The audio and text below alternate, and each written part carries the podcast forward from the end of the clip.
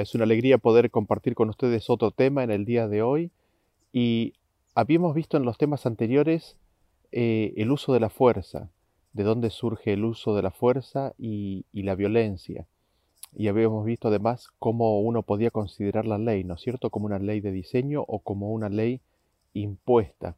Y en relación con estos dos temas quisiera en el día de hoy entrar en un siguiente tema que tiene que ver con eh, la preservación del ser, la autodefensa por un lado y por el otro lado el sacrificio, el sacrificio del yo. ¿Qué relación tienen estos dos conceptos? ¿De dónde surgen y qué implicancias, qué consecuencias, eh, a dónde nos llevan esos dos conceptos antagónicos? Me gustaría empezar con el versículo que está en Proverbios capítulo 14, versículo 12, que dice, Hay camino que al hombre le parece derecho, pero su fin es camino de muerte. ¿Cómo mira las cosas el hombre? Al hombre hay camino que le parece derecho, le parece bueno, y eso le es natural esta circunstancia. Sin embargo, lo que el hombre no llega a ver es que ese camino que le parece derecho tiene un destino, tiene un fin. Es un camino de muerte. Y si nosotros nos ponemos a pensar, eso es terrible. El hombre está engañado respecto del camino. Cree ver algo en ese camino que no es, sino justo lo contrario. En Isaías capítulo 55 nosotros leemos a partir del versículo 8 que nos dice, Porque mis pensamientos no son vuestros pensamientos, ni vuestros caminos mis caminos, dijo Jehová. Como son más altos los cielos que la tierra, así son mis caminos más altos que vuestros caminos, y mis pensamientos más que vuestros pensamientos. ¿Cómo son los caminos del hombre en comparación con los de Dios? ¿Cómo son los caminos y los pensamientos de Dios respecto de los del hombre? Son mucho más elevados, son mucho más nobles, son celestiales en comparación con los del hombre. ¿Y cuánta diferencia hay? ¿Cuánta distancia hay entre uno y el otro? El versículo nos dice como el cielo de la tierra. El tema es que para nosotros el cielo es inalcanzable por nuestros medios. El cielo es humanamente, físicamente, inasible. Está fuera de nuestro pensamiento. Así es la distancia de los caminos y el pensamiento de Dios cuando se los compara con los del hombre. No debemos pensar entonces que Dios es como nosotros y que sus pensamientos son nuestros razonamientos. Si hiciéramos eso, entronaríamos nuestro pensamiento y nuestro razonamiento como si fuera Dios. Pero no, no debemos pensar que Dios piensa y actúa como nosotros. Así, tenemos que tener cuidado cuando veamos camino que nos parece derecho, porque lo más probable, a menos que esté completamente sujetado a toda la escritura, es que sea camino de hombre, no de Dios, y que conduzca a la muerte. No solamente eso, sino que no debemos pensar que conocemos a Dios por defecto.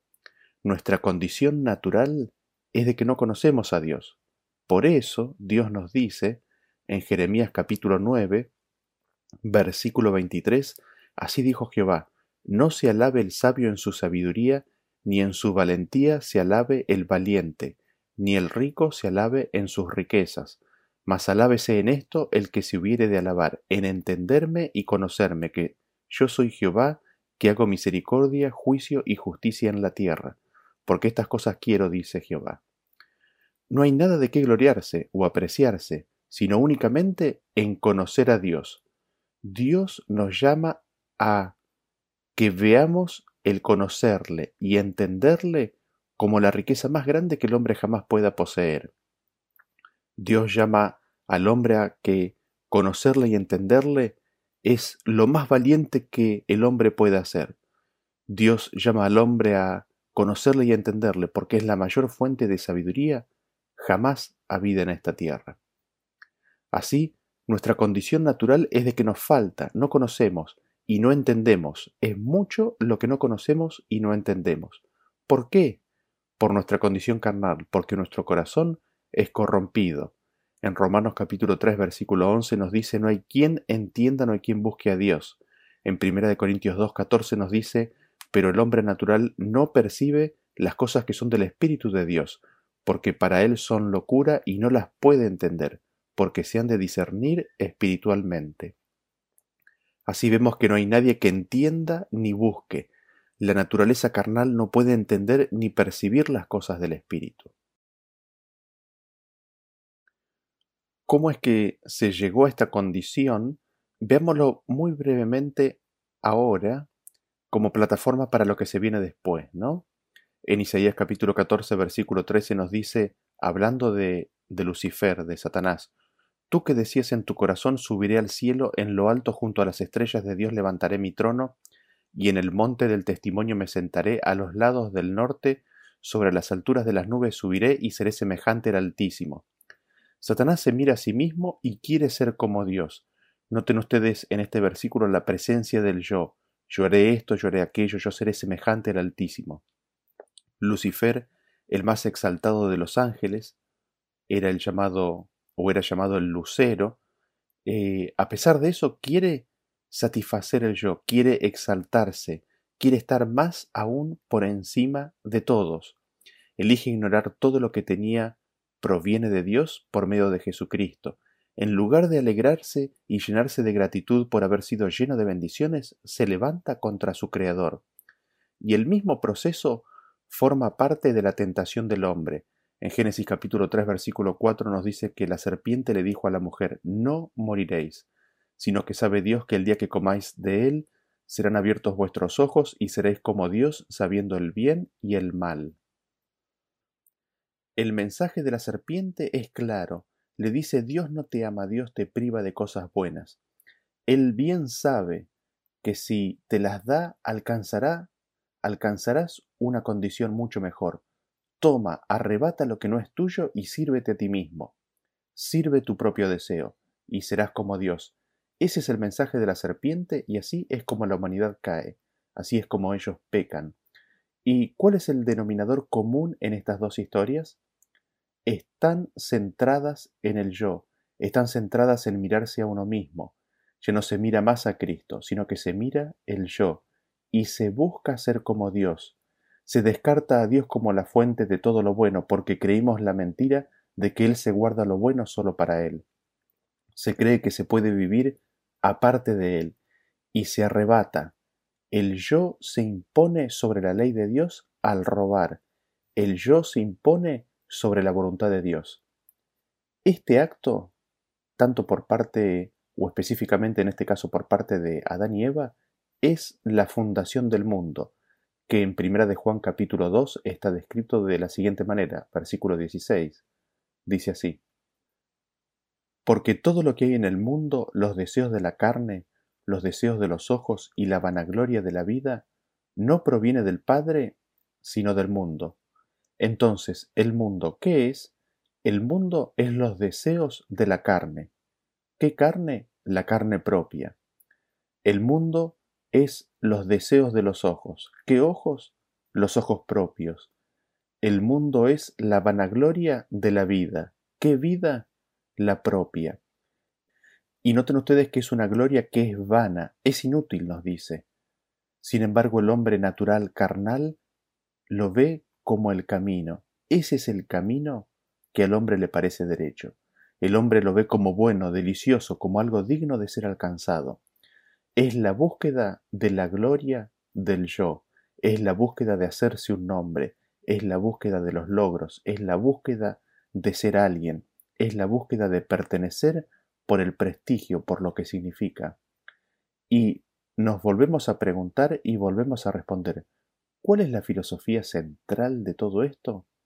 La filosofía central es de que el yo es el rey. El yo, los deseos y anhelos del yo son centrales y lo que se busca satisfacer es a este pequeño, pequeño entre comillas, dictador que el ser tiene en sí mismo. Como habíamos visto en otras presentaciones, es el eros, es la búsqueda de la elevación propia por arriba de todo. Dentro de esto, el ser busca la gratificación, la satisfacción, la elevación, el refinamiento, la protección, la preservación de todo lo propio, mayormente del yo. Y esta condición, ¿qué es lo que trae consigo? Veámoslo en Gálatas capítulo 5 versículo 19 en adelante. Dice, y manifiestas son las obras de la carne, que son adulterio, fornicación, inmundicia, lascivia, idolatría, hechicerías, enemistades, pleitos, celos, iras, contiendas, disensiones, herejías, envidias, homicidios, borracheras, orgías y cosas semejantes a estas, acerca de las cuales os amonesto, como ya os lo he dicho antes, que los que practican tales cosas no heredarán el reino de Dios. Esta es la naturaleza carnal, este es el fruto de la carne, esto es lo que trae el tener como rey en el trono al yo. El yo es el peor dictador que uno podría tener. Esto, adicionalmente, nos puso de corazón en enemistad contra Dios, porque veíamos a Dios como arbitrario, como demandante, como injusto, como opresivo, como un opositor al yo. En Génesis capítulo 3 versículo 8 dice, hablando de la experiencia de Adán y Eva, que oyeron la voz de Jehová, Dios que se paseaba en el huerto, y el hombre y su mujer se escondieron de la presencia de Jehová Dios, y el 9 sigue diciendo, mas Jehová Dios llamó al hombre y le dijo, ¿Dónde estás tú? Y él respondió, Oí tu voz en el huerto y tuve miedo porque estaba desnudo y me escondí. Por eso, por su condición, por ahora estar en enemistad, por ver a Dios como arbitrario, como alguien que no te quiere dar lo que es bueno para ti, al entrar el hombre en esa condición de enemistad contra Dios, cuando Dios se acerca para buscar la reconciliación del hombre, Adán se esconde para preservar su vida, para preservar su carne. Así nosotros podríamos decir que la preservación propia es la primera ley de la naturaleza. Digámoslo nuevamente, la preservación propia es la primera ley de la naturaleza. ¿Qué naturaleza? La naturaleza humana, la naturaleza carnal, específicamente la naturaleza caída del hombre, ya que ahora solo busca lo suyo, y así la preservación natural viene a ser la primera ley de esa naturaleza propia. Sin embargo, nosotros tenemos en contraste, vemos a Cristo, el segundo Adán, y en este proceso de conocer y entender a Dios por medio de Cristo, empezamos a descubrir en Él, en Cristo y consiguientemente en Dios ciertas cosas. Primero, lo primero que vemos es cómo nos trata Él. En Hechos capítulo 10, versículo 38 nos dice que Jesús de Nazaret, como éste estuvo haciendo bienes y sanando a todos los oprimidos por el diablo, porque Dios estaba con él. Dios mismo, por medio de Jesús, estuvo haciendo bienes, y cuando nosotros miramos la vida de Jesús en esta tierra, vivió una vida de puro bien, puro bien, salvación y sanidad, Nada fuera de eso, su vida entera estuvo volcada a curar, a sanar, a proteger, a restaurar, a dar vida al ser humano. Realmente impresionante. Y Cristo estaba lleno de gracia y de verdad. Y Él vino haciendo y comunicando y trayendo el mensaje de Dios. ¿Y qué era parte central de ese mensaje? ¿Qué era parte central de este mensaje que después los apóstoles llevaron por todo el mundo? En primer lugar, el perdón, el ofrecimiento de perdón. A cambio de nada, nada tenemos que hacer para recibir ese perdón. Y quizás la primera reacción que uno podría hacerse no es ¿perdón? ¿Qué acaso nosotros hicimos algo contra él? Y la respuesta es que por supuesto que sí. Lo crucificamos, lo rechazamos. Nosotros no sabíamos que hacíamos eso contra él, pero nos fue revelado en la cruz es lo que Cristo le reveló a Adán en el jardín del Edén cuando le dio la ordenanza del sacrificio del Cordero. Nuestro pecado lastima a Cristo, lastima a nuestro Padre. ¿Cómo? Si nosotros miramos una relación familiar y vemos una familia donde hay un hijo que es desobediente a su padre y de que él mismo se lastima, y a sí, se lastima a sí mismo y lastima a sus hermanos, ¿Cómo vive toda esa experiencia el padre? ¿Acaso un padre no sufriría cómo el hijo en su desobediencia lastima, y hiere a sus hermanos y a sí mismo? Así exactamente en la misma medida, pero mucho más aún, porque Dios es bueno, porque Cristo es bueno, ellos fueron lastimados y son lastimados por nuestro pecado. Y Cristo y los discípulos vienen y nos predican, nos presentan el mensaje del perdón gratuito e inmerecido. Ofrecimiento de perdón sin condiciones. Eso en primer lugar. En segundo lugar, se nos ofrece, se nos da el mensaje es de que tenemos un don para recibir, el don del Espíritu Santo, el don de su presencia, el don de su propio Espíritu. ¿Para qué? Para que no sigamos lastimándole a Él, para que no sigamos lastimándonos a nosotros mismos, para que no sigamos lastimando a nuestro prójimo, para que dejemos de actuar de una manera que destruye y hiere a los que nos rodean y a nosotros mismos. Y mirándolo así desde esta perspectiva, vemos que esto es justamente el pacto nuevo, este es el pacto de Dios, estas son las promesas de Dios, esto es lo que Dios siempre ha querido hacer con toda la humanidad desde el principio mismo de la historia. Ahora la pregunta es, para que nosotros pudiéramos recibir y creerle a Dios, para que nosotros pudiéramos aceptar el ofrecimiento de Dios, ¿qué fue necesario? ¿Qué fue necesario que sucediera?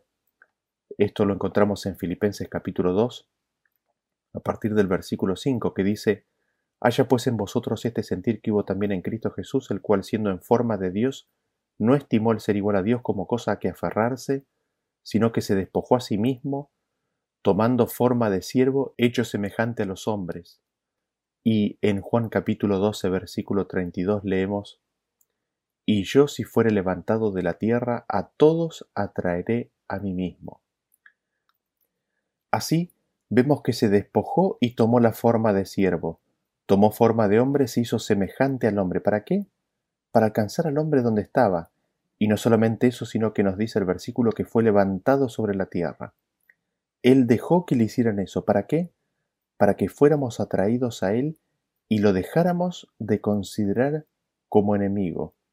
Él se dejó hacer eso y no respondió, no contraatacó, para que para que nosotros bajemos nuestras defensas, que estaban bien altas ante la presencia del Hijo de Dios. Así nosotros mirando a Cristo, que fue la revelación de Dios en la tierra, vemos que el sacrificio del yo es la primera ley de la gracia. Cristo se sacrificó a sí mismo. Se sacrificó a sí mismo para que aceptáramos su gracia. Su gracia lo movió a darse a sí mismo. Así vemos que la gracia de Dios que consiste en su perdón y sus dones y regalos ilimitados conllevan o traen consigo o implican en sí mismo el sacrificio del yo. Ahora, Volvamos nuestra vista al hombre natural, al hombre carnal, que vive según la carne. Recordamos que habíamos dicho que la preservación propia es la primera ley de la naturaleza, de esa naturaleza. ¿Qué sucede cuando la preservación propia está amenazada? Y esto ni siquiera tiene que ser real, sino que puede ser perfectamente imaginario. Veámoslo en Génesis capítulo 3, versículo 8. Dice, y oyeron la voz de Jehová Dios que se paseaba en el huerto, y el hombre y su mujer se escondieron de la presencia de Jehová Dios. Mas Jehová Dios llamó al hombre y le dijo, ¿Dónde estás tú? Y él respondió, Oí tu voz en el huerto, y tuve miedo porque estaba desnudo, y me escondí. Y Dios le dijo, ¿quién te enseñó que estabas desnudo? ¿Has comido del árbol del que yo te mandé no comieses? Y el hombre respondió, La mujer que me diste por compañera me dio del árbol y yo comí. ¿Qué es lo que está sucediendo aquí? El hombre había pecado. Dios viene al encuentro del hombre. Llama al hombre y éste se esconde. Cuando se le pregunta, cuando Dios le pregunta por qué se había escondido, dice re, dice, tuve miedo.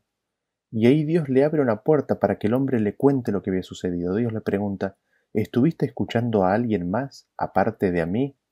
¿Hiciste algo que te mandé que no hicieras? ¿Y qué responde el hombre? Este había desobedecido. Un nuevo orden mundial ahora ya estaba establecido en el corazón del hombre.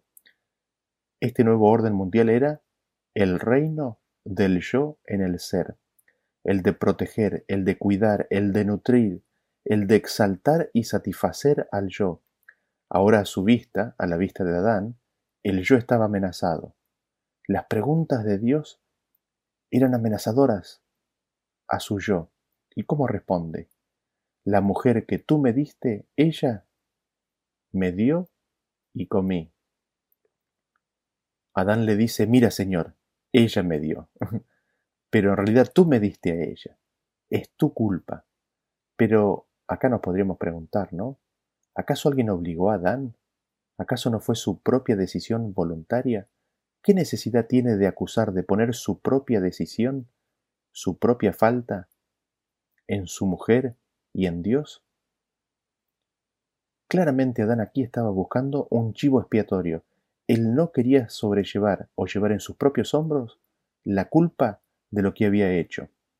Esas preguntas de Dios eran vistas como amenazantes por parte de Adán. ¿Por qué? Porque el yo estaba exaltado en el trono de su propio ser. Esto no era sino simplemente un reflejo de cómo era el nuevo líder que Adán y Evan habían adoptado. Fíjense ustedes, hablando de Satanás, lo que dice Zacarías capítulo 3, versículo 1. Dice, me mostró al sumo sacerdote Josué, el cual estaba delante del ángel de Jehová, y Satanás estaba a su mano derecha para acusarle.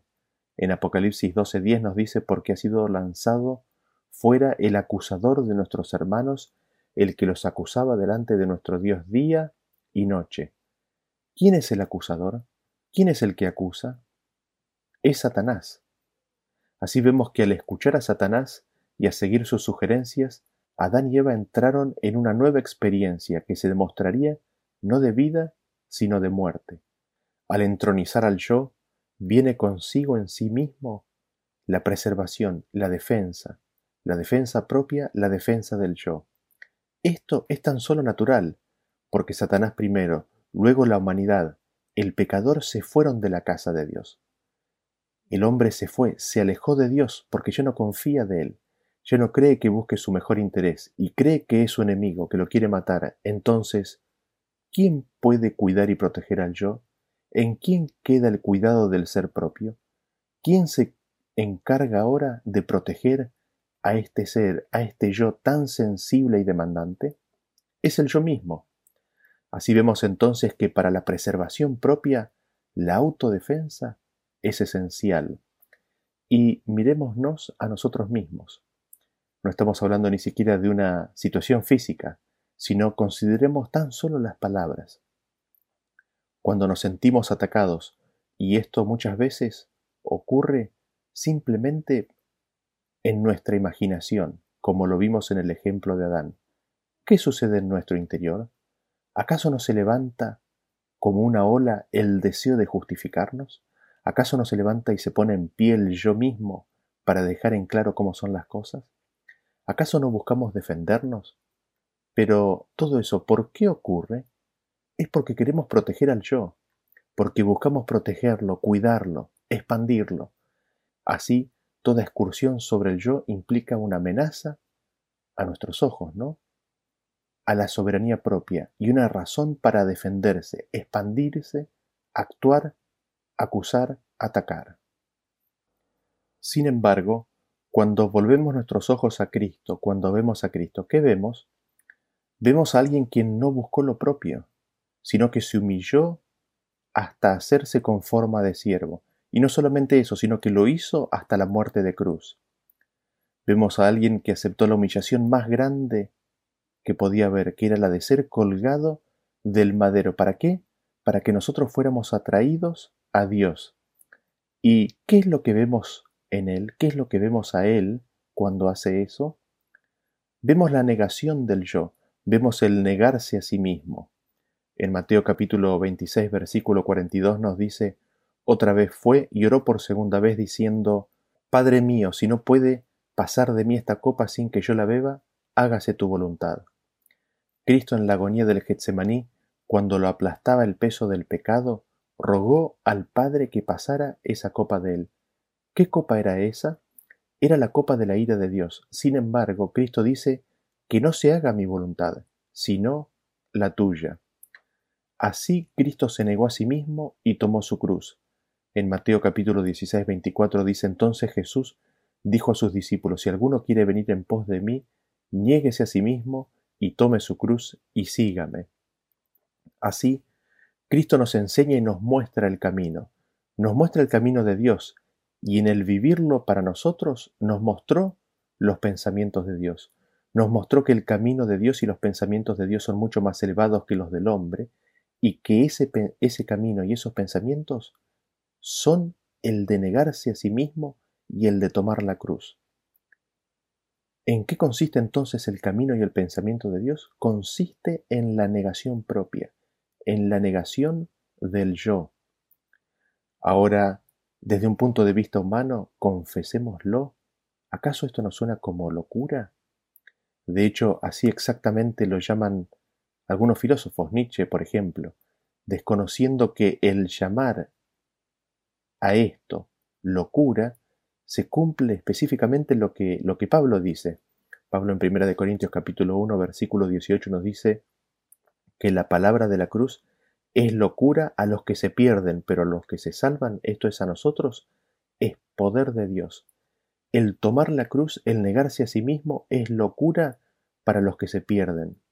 La cruz es locura para la naturaleza humana, la cruz es locura para la carne, la cruz es locura para el hombre pecador, es locura para aquellos que se pierden. Sin embargo, para los que se salvan, es poder de Dios. Así vemos el camino, ¿no? El camino del hombre y el camino de Dios.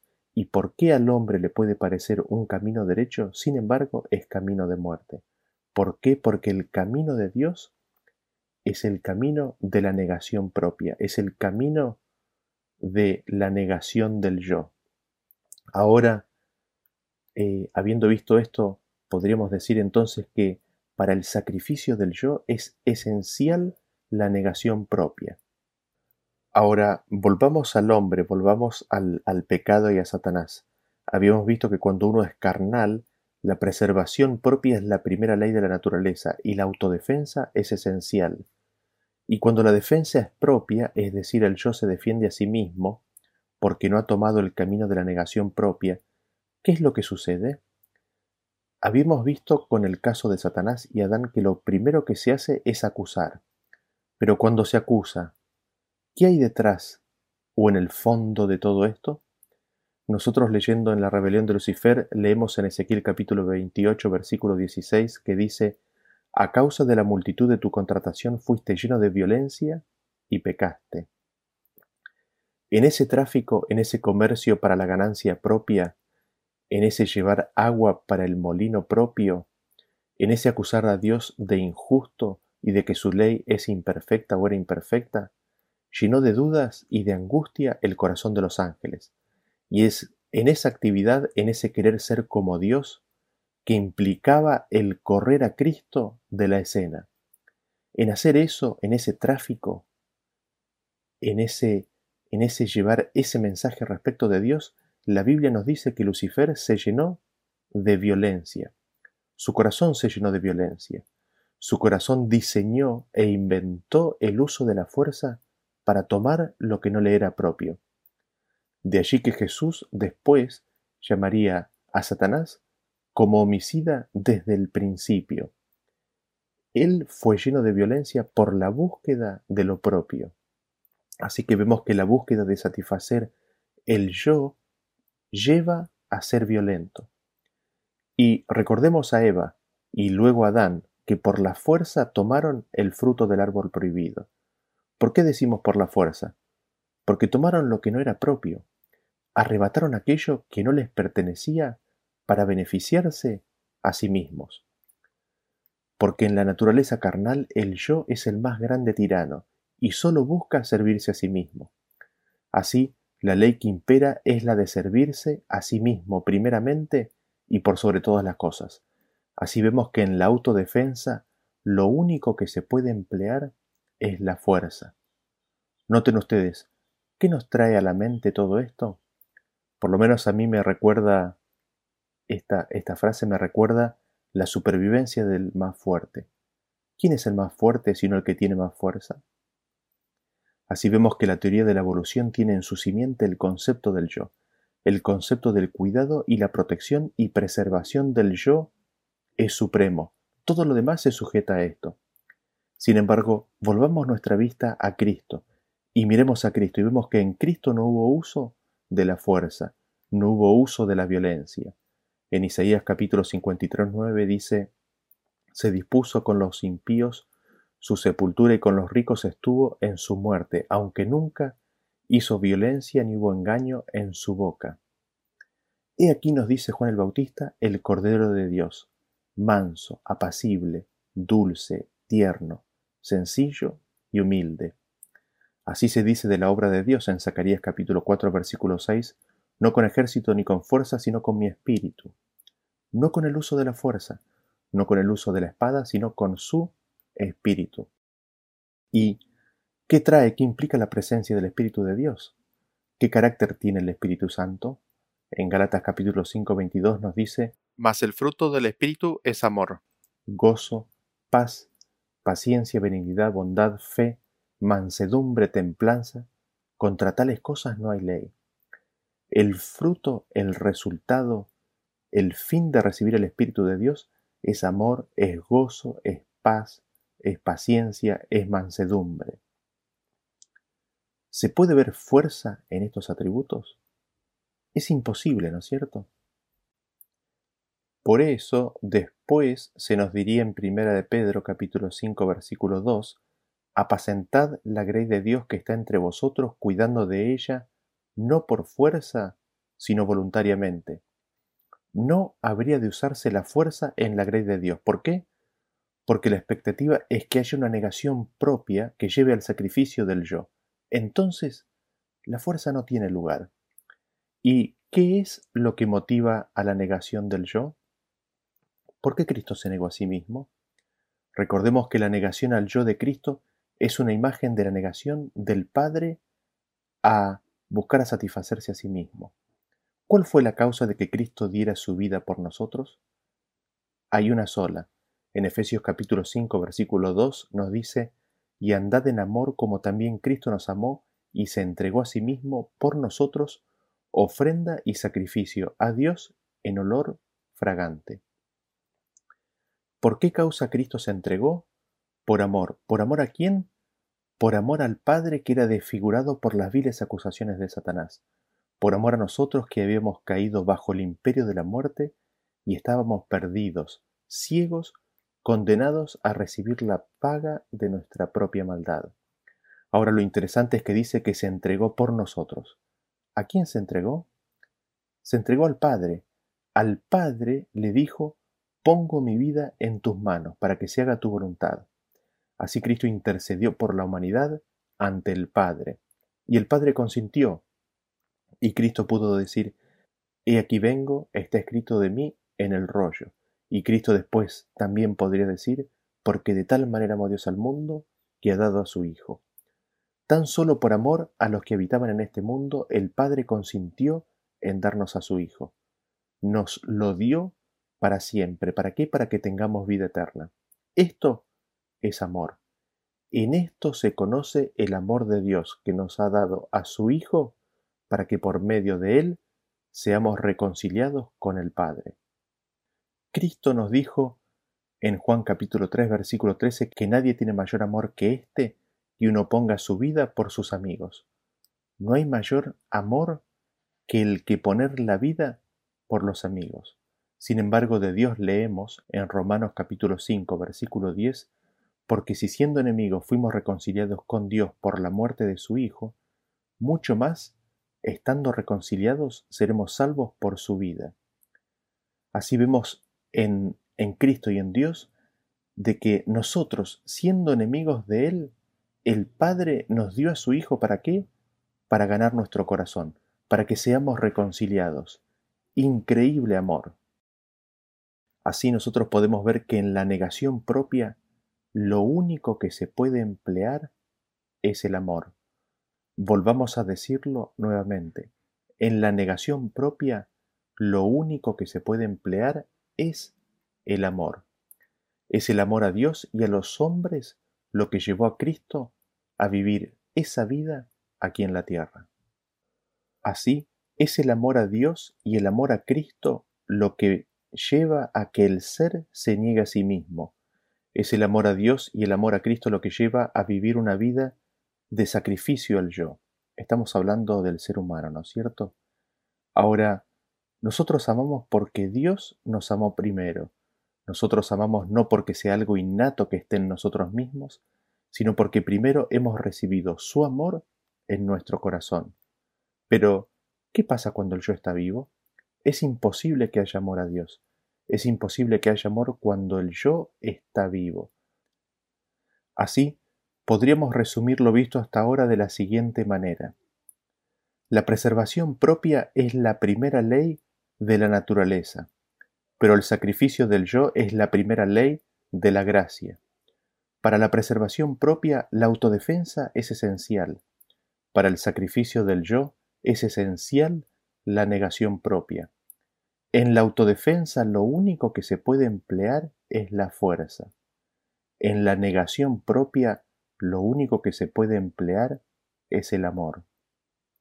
Y me gustaría que ustedes consideren cuidadosamente estas, estas conclusiones en resumen de lo que venimos diciendo hasta aquí. La preservación propia es la primera ley de la naturaleza. ¿Qué naturaleza? La naturaleza carnal, la, la naturaleza caída. Pero el sacrificio del yo es la primera ley de la gracia, de la gracia de Dios.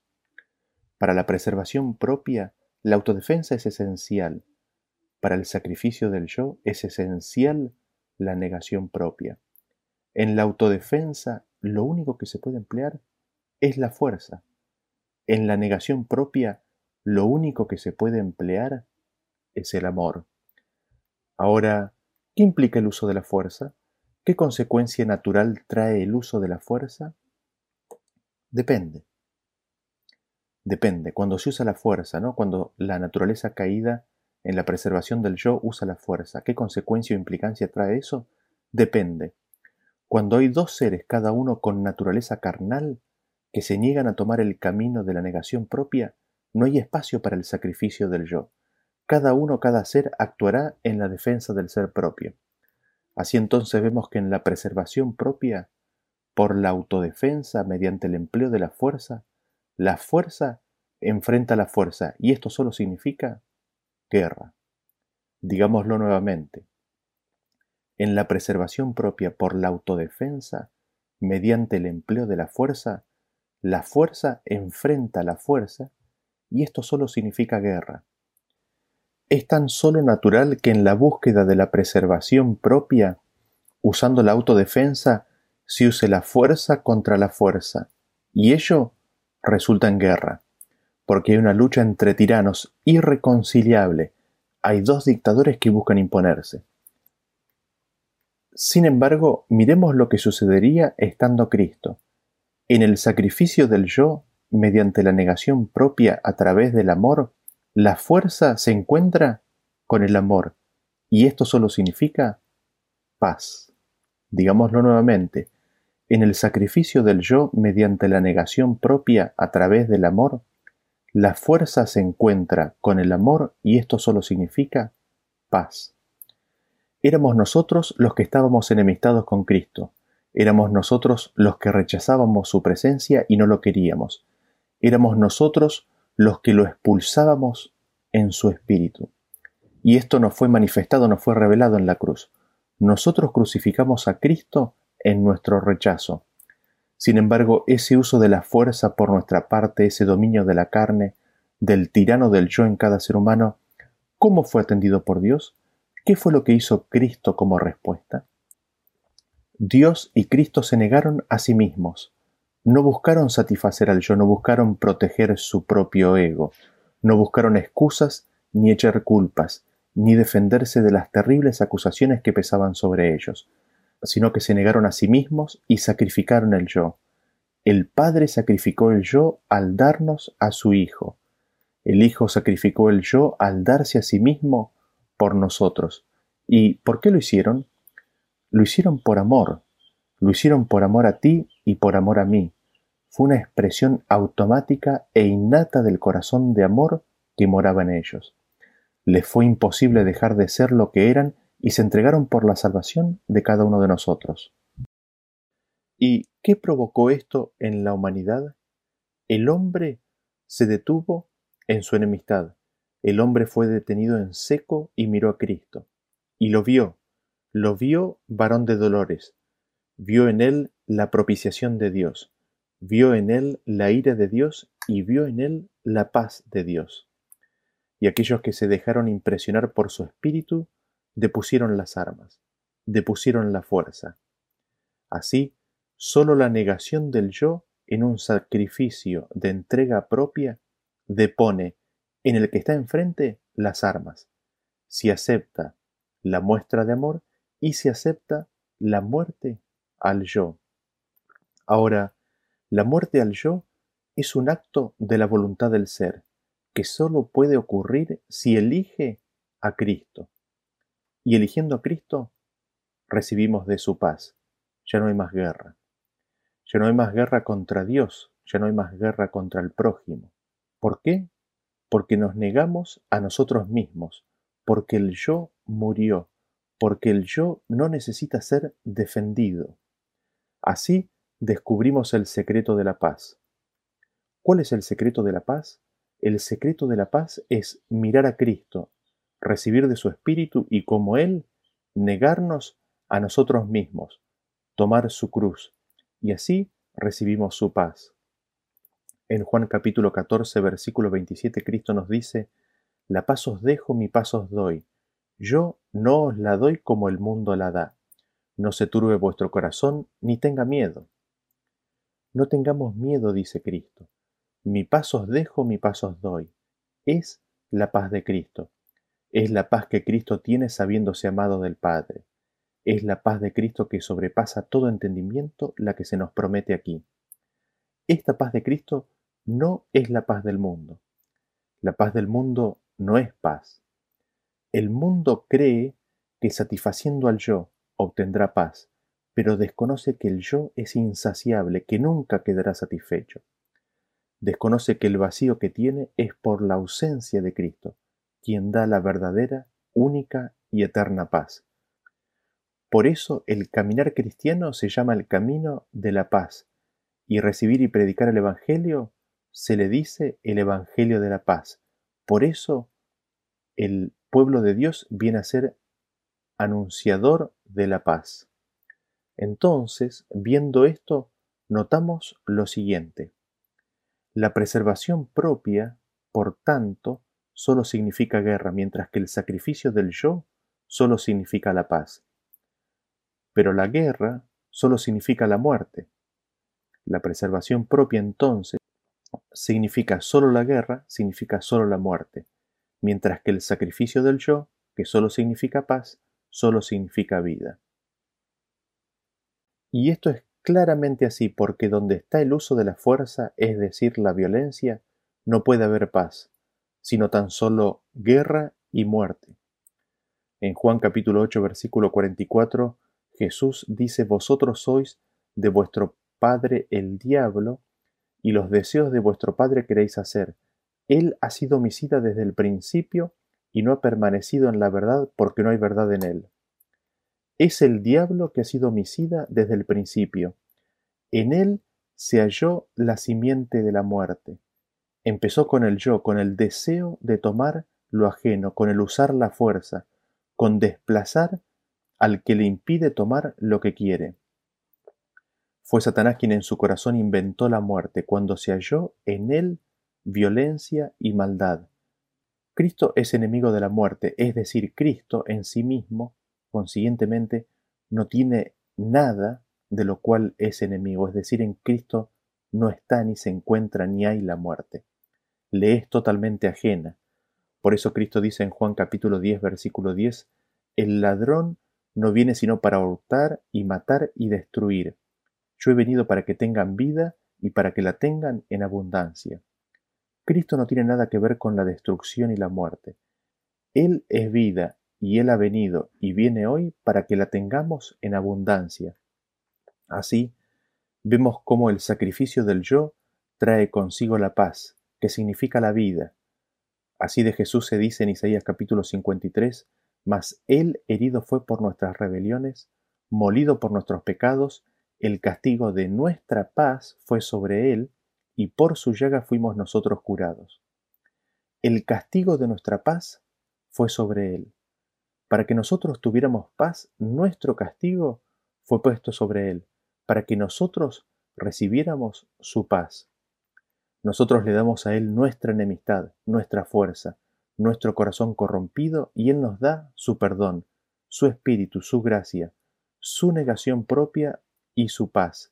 Y así es como somos curados, así es como Él nos da vida, así es como se rompe la rebelión, así es como bajan nuestros brazos que estaban con los puños bien en alto para golpear, por medio de su cruz. Así vemos que, siendo la preservación propia la primera ley de la naturaleza, la naturaleza significa entonces sólo la muerte, mientras que el sacrificio del yo, siendo la primera ley de la gracia, la gracia significa sólo la vida. ¿A qué nos lleva todo esto?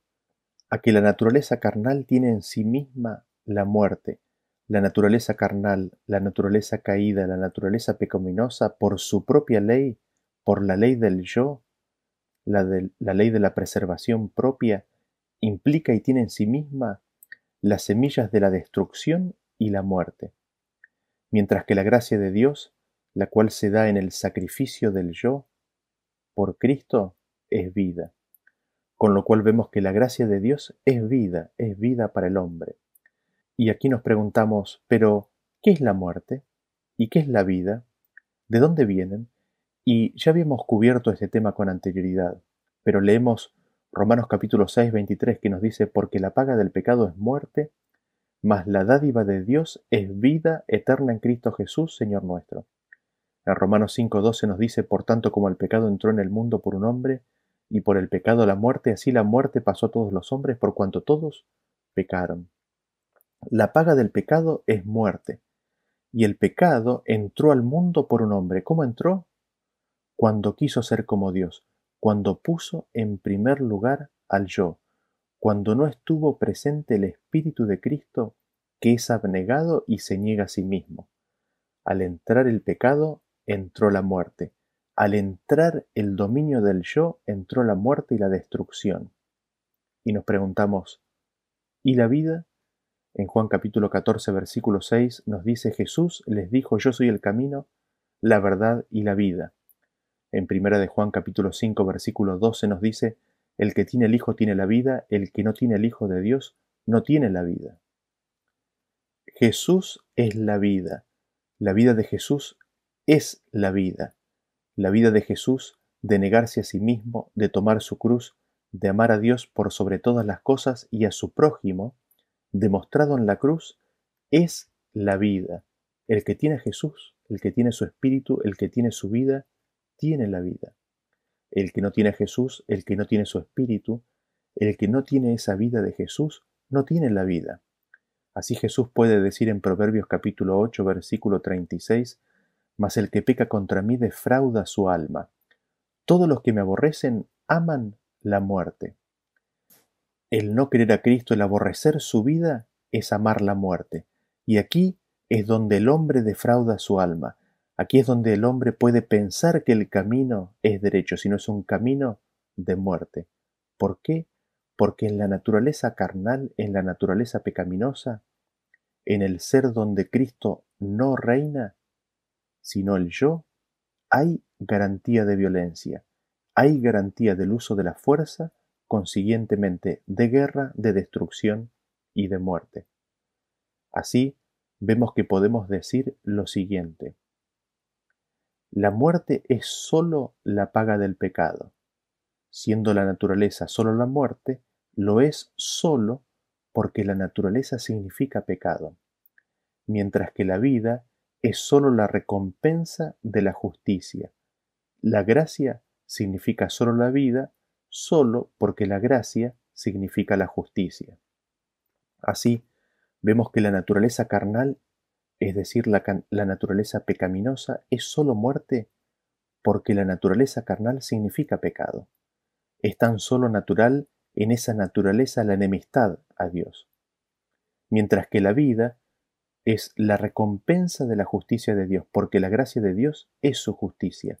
La gracia de Dios es porque Dios es justo. La justicia de Dios es su vida, su forma de ser, su carácter, y Él está lleno de gracia y de verdad, lleno de gracia y de misericordia. Así se nos presentan los dos reinos, el reino de Satanás y el reino de Dios. El reino de Satanás que es el reino de la naturaleza carnal, pecaminosa, donde el yo impera en cada ser. Y por otro lado, el reino de Dios, donde la negación propia es la ley de la vida. Así podemos ver y decir lo siguiente. El pecado y la justicia, la naturaleza y la gracia, son dos elementos directamente opuestos y antagónicos. Ocupan ámbitos absolutamente distintos. La naturaleza, la preservación propia, la autodefensa, la fuerza, la guerra y la muerte solo ocupan el ámbito del pecado. La gracia, el sacrificio del yo, la negación propia, el amor, la vida, la paz, solo ocupan el ámbito de la justicia. Así, podemos hacer una clara distinción entre el reino de Dios y el reino de Satanás. Así podemos hacer una clara distinción entre el ámbito del pecado y el ámbito de la justicia. Por un lado tenemos en el reino de Satanás, en el ámbito del pecado, a la naturaleza carnal, a la naturaleza pecaminosa que obra o que busca la preservación propia, lo cual tan solo lleva a la autodefensa. El único elemento, la única herramienta que la autodefensa tiene en sí misma es el uso de la fuerza que trae consigo la guerra y consiguientemente la muerte. Pero por el otro lado nosotros tenemos al reino de Dios, el cual es el reino de la gracia, es el ámbito de la gracia, y allí lo que impera es el sacrificio del yo, lo cual es tan solo posible mediante la negación propia. Esto se hace por amor, y así vemos que el resultado de ello es la paz y la vida. Y así es como tenemos el ámbito del pecado y de la justicia. Así tenemos al reino de Dios y al reino de Satanás. Resumamos entonces lo que hemos visto hasta aquí. La preservación propia es la primera ley de la naturaleza, pero el sacrificio del yo es la primera ley de la gracia. Para la preservación propia, la autodefensa es esencial. Para el sacrificio del yo, es esencial la negación propia. En la autodefensa, lo único que se puede emplear es la fuerza. En la negación propia, lo único que se puede emplear es el amor. En la preservación propia por la autodefensa, mediante el empleo de la fuerza, la fuerza enfrenta la fuerza, y esto solo significa guerra.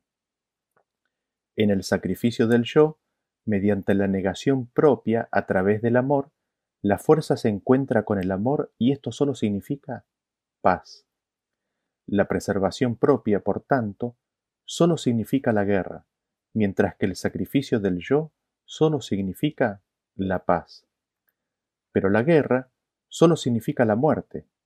La preservación propia entonces significa solo la guerra, significa solo la muerte, mientras que el sacrificio del yo, que solo significa paz, solo significa vida. Siendo la preservación propia la primera ley de la naturaleza, la naturaleza significa entonces solo la muerte, mientras que el sacrificio del yo, siendo la primera ley de la gracia, la gracia significa solo la vida. Pero la muerte es sólo la paga del pecado. Siendo la naturaleza sólo muerte, lo es sólo porque la naturaleza significa pecado, mientras que la vida es sólo la recompensa de la justicia. La gracia significa sólo vida, sólo porque la gracia significa la justicia. El pecado y la justicia, la naturaleza y la gracia son elementos directamente opuestos y antagónicos ocupan ámbitos absolutamente distintos. La naturaleza, la preservación propia, la autodefensa, la fuerza, la guerra y la muerte solo ocupan el ámbito del pecado. La gracia, el sacrificio del yo, la negación propia, el amor, la paz y la vida solo ocupan el ámbito de la justicia. El reino del pecado es el reino de Satanás. El reino de la gracia es el reino de Dios. Todo el poder del dominio de la gracia está dedicado a salvar a los hombres del dominio del pecado. Esto con el fin de que, así como el pecado reinó para muerte, así también la gracia reine por medio de la justicia para vida eterna por Jesucristo nuestro Señor. Así textualmente lo escribió un pionero adventista, A.T. Jones, en 1897. Y les pregunto, pero antes me pregunto, ¿de qué lado estoy en esta gran controversia? ¿De qué lado está usted? ¿Estamos en el reino de Dios o estamos en el reino de Satanás? ¿En qué lado estamos? ¿En qué lado estoy? Que Dios los bendiga y nos vemos en el próximo tema. Hasta luego.